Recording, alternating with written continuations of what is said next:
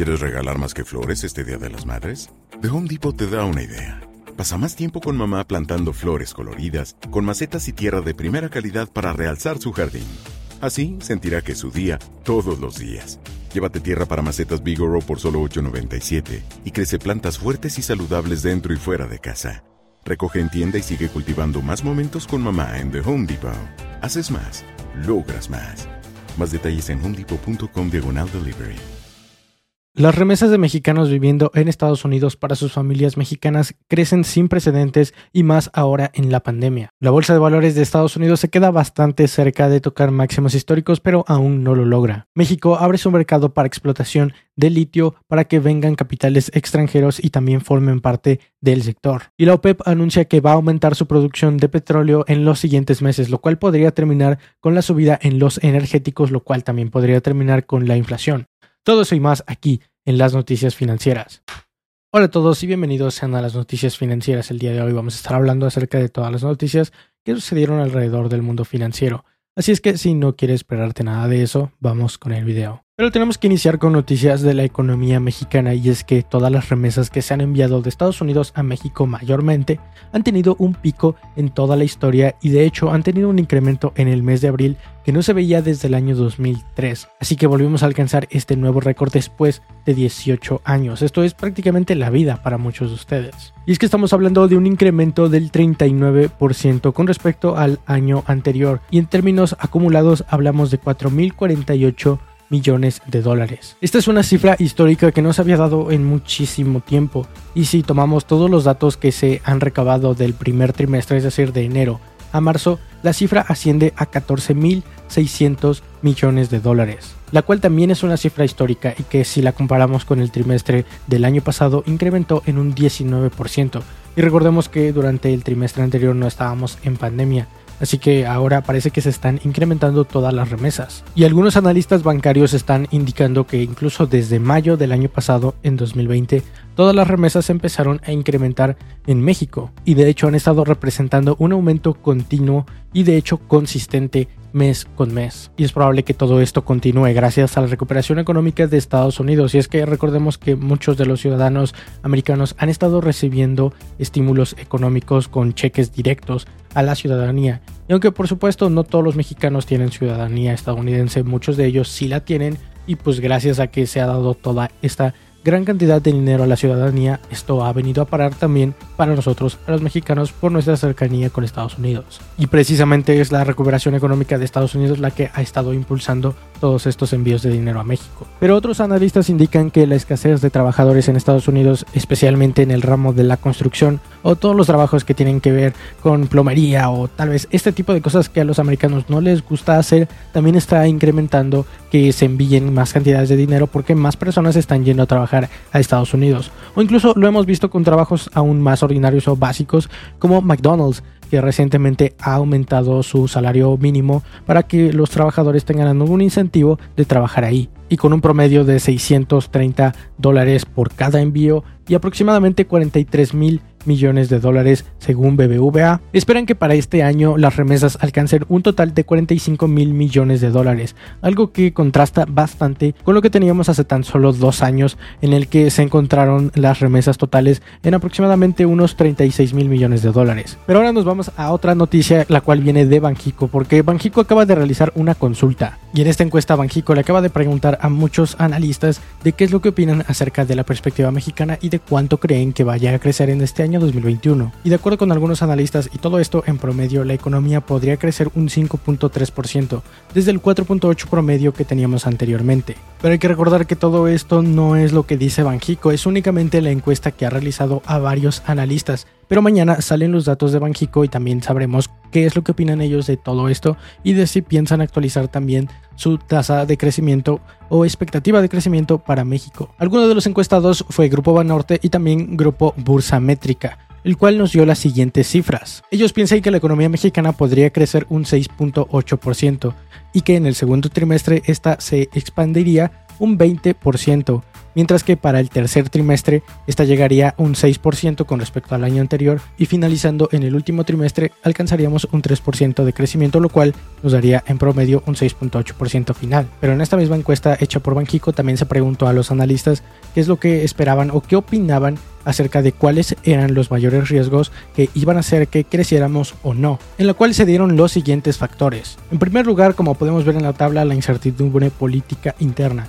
Después la incertidumbre económica interna, la debilidad del mercado interno, los problemas de inseguridad, la falta de espacio de derecho, la política de gasto público, la corrupción y por último la ausencia de cambio estructural. Ahora pasamos a noticias del Infonavit, ya que el S&P, que recordemos no solamente es un índice, no es el S&P 500 y ya, el S&P también es una agencia de crédito, calificadora de crédito, así que esta agencia acaba de evaluar al Infonavit y nos está diciendo que sus activos no remunerables acaban de alcanzar un máximo del 17% en el primer trimestre terminando en marzo. Y nos dicen que para final de año este podría incrementarse hasta un 19%. Todo esto gracias a que en esta pandemia muchos han pedido una prórroga o algo así como un break para dejar de pagar sus créditos por ahora, que estamos en pandemia, que estamos en crisis y después ya retomar todos sus pagos y venir con todo de nuevo como cuando te vas de vacaciones, pero esta vez lo aplicas a tu crédito. Y es que con una cifra del 7.2% de todas las personas que pidieron una prórroga, esta podría traducirse en una cartera vencida,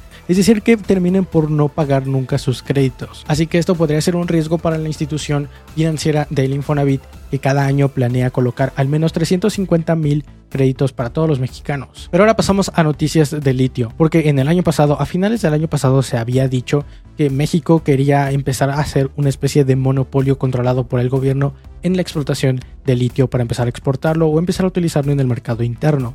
Pero ahora un senador de la Cámara Alta que también es comisionado de la Secretaría de Hacienda y Crédito Público de nombre Alejandro Armenta acaba de decir que está elaborando un nuevo proyecto de ley para que todo esto también se le ofrezca al mercado privado porque necesitan inversión extranjera aunque también recalcó que el gobierno aún mantendría un 51% de todo este sector. Pero ahora nos vamos a la siguiente sección que son los mercados financieros. Y amanecimos con una noticia de que el mayor productor de carne alrededor de todo el mundo cerró sus puertas gracias a que sufrió un hackeo por algunos hackers rusos. Esto se da tan solo unas cuantas semanas después de que un grupo de hackers rusos también atacaran un ducto de gasolina en Estados Unidos. Así que parece que tienen un interés en común por los commodities, pero no sabemos exactamente qué es lo que hay por detrás. Pero nos vamos con noticias de la OPEP porque se acaban de dar cuenta que la demanda ya se encuentra un poco más estable, por lo que acaban de aprobar que se incremente la producción de petróleo en los siguientes meses o a partir de ahora, no se ha dicho exactamente cuándo. Lo malo es que los futuros del petróleo del WTI o el West Texas Intermediate siguen caros aproximadamente por encima de los 68 dólares, lo cual no nos encontramos tan lejos con el petróleo que cerró el día de hoy aproximadamente a 67.8. Y hay un país que ya está pensando en cortar la tasa de referencia para que la inflación empiece a bajar y hablamos de Turquía, aunque su presidente, que fue el que dio la propuesta, parece que alrededor del mundo no están tomando muy bien su ideología, pero los mercados alrededor del mundo han estado un tanto tranquilos con el mercado asiático o el índice MCSI de Asia Pacífico prácticamente sin cambios.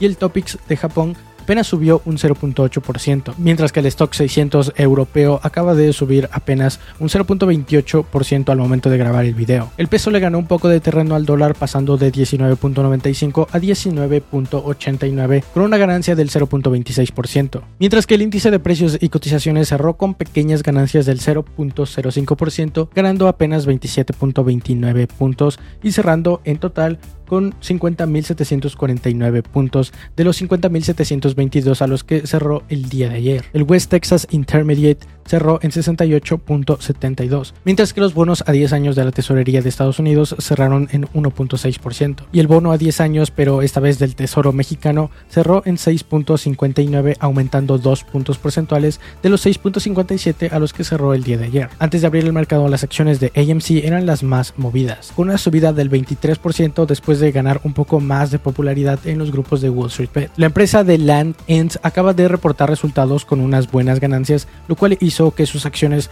subieran un 6.6% antes de la campana, mientras que Ambarella anunció que podría ganar unos 6 centavos, lo cual también hizo que sus acciones subieran un 4.9%. Etsy, que es un sitio web de venta de manualidades, anunció que iba a comprar una empresa por 1.6 mil millones de dólares. Fashion Resale es el nombre de la empresa que Etsy quiere adquirir la cual hizo que antes del mercado sus acciones subieran un 1%. HP reportó buenos resultados, lo cual hizo que su acción se elevara también un 1%. Zoom Video también superó las estimaciones del mercado de 33 centavos, lo cual también hizo que sus acciones subieran un 2.3% antes de abrir. Y TSMC o Taiwan Semiconductor anunció la creación de una nueva planta de chips en Arizona, pero después abrió el mercado y las acciones del Nasdaq, tanto como del S&P 500, empezaron con buenas ganancias del 0.3% ambas. Y las acciones de AMC llegaron a máximos históricos aun cuando la emisora vendió 8.5 millones de acciones por unos 230 millones de dólares. Etsy también siguió moviendo su acción alcanzando en el día aproximadamente un 7% arriba de lo que había iniciado. Y las acciones de Cinemark terminaron con su tendencia alcista después de que Goldman Sachs, un banco de inversión, bajara su calificación para compra o venta y la pusiera en vender o neutral. Tesla cayó un 3.5 después de algunas noticias positivas pero también negativas. Carnival Cruise Line como parte de la rotación de capitales subió un 2.8% el día de hoy. Pues cerró la bolsa de valores y el S&P 500 se quedó con ganancias del 0.12%, mientras que ya ahora en este momento se encuentra al 1.5% del máximo histórico. Por su parte, el Nasdaq terminó con ganancias del 0.14%, pero este se encuentra un poco más lejos del máximo con un 3.5% de diferencia, mientras que las acciones energéticas del S&P 500 tuvieron muy buenas ganancias el día de hoy, también como parte de la rotación de capital. Pero ahora nos vamos con la siguiente sección que esta es una empresa de Estados Unidos, pero que también tiene operaciones en México, la cual en el primer trimestre acaba de anunciar que va a ser una inversión de aproximadamente 12 millones de de dólares, de la cual piensan abrir unas 8 unidades más en el país y quieren implementar algo de valor para los clientes, la cual sería dar atención veterinaria en todas sus unidades, lo cual creo que sería una muy buena idea para Petco. Y es que después de los datos publicados de la INEGI, en 6 de cada 10 hogares mexicanos manifestaron tener mascotas, así que parece que el mercado mexicano para Petco es algo bastante grande. Y Tesla acaba de patentar una nueva Cybertruck, pero ahora con energía solar. Lo mismo con una casa rodante que sería movida por una Cybertruck que también tendría energía solar. Esa fue una de las buenas noticias, pero también hubo noticias de la SEC o la Security Exchange Commission que parece que no aprueba mucho el comportamiento de Elon Musk y sus tweets, lo cual también hizo que la acción de Tesla el día de hoy bajara. Pero ahora nos vamos con las noticias internacionales porque parece que Estados Unidos acaba de anunciar que van a abrir la frontera terrestre entre México y Estados Unidos una vez más para el 21 de junio, lo cual de acuerdo con algunos analistas podría hacer que los mexicanos aún más tengan ganas de ir a Estados Unidos a vacunarse, llegando a un número total de mexicanos vacunados en Estados Unidos de 5 millones, con un incremento del turismo de vacunas de México a Estados Unidos de un 30%. Pero bien, esas son todas las noticias que tienes que saber que sucedieron el día de hoy, miércoles 2 de junio, alrededor del mundo financiero. Recuerda que puedes escuchar las noticias financieras en el formato de podcast a través de básicamente cualquier plataforma, pero eso es todo por el día de hoy. Mi nombre es Alejandro y espero que tengas una excelente inversión. Bye. Hola, yo soy Alejandro y este es mi gato. Se llama Getulio. Como puedes ver, a Getulio le encanta comer. Así que ayúdame a alimentarlo. Suscríbete a este canal. No lo hagas por mí, hazlo por Getulio. Me estoy quedando sin dinero. When you need mealtime inspiration, it's worth shopping Kroger, where you'll find over 30,000 mouthwatering choices that excite your inner foodie. And no matter what tasty choice you make, you'll enjoy our everyday low prices, plus extra ways to save, like digital coupons worth over $600 each week. You can also save up to $1 off per gallon at the pump with fuel points. More savings and more inspiring flavors make shopping Kroger worth it every time. Kroger, fresh for everyone. Fuel restrictions apply. ¿Quieres regalar más que flores este Día de las Madres? The Home Depot te da una idea. Pasa más tiempo con mamá plantando flores coloridas, con macetas y tierra de primera calidad para realzar su jardín. Así sentirá que es su día todos los días. Llévate tierra para macetas Bigoro por solo $8.97 y crece plantas fuertes y saludables dentro y fuera de casa. Recoge en tienda y sigue cultivando más momentos con mamá en The Home Depot. Haces más, logras más. Más detalles en homedepot.com diagonal delivery.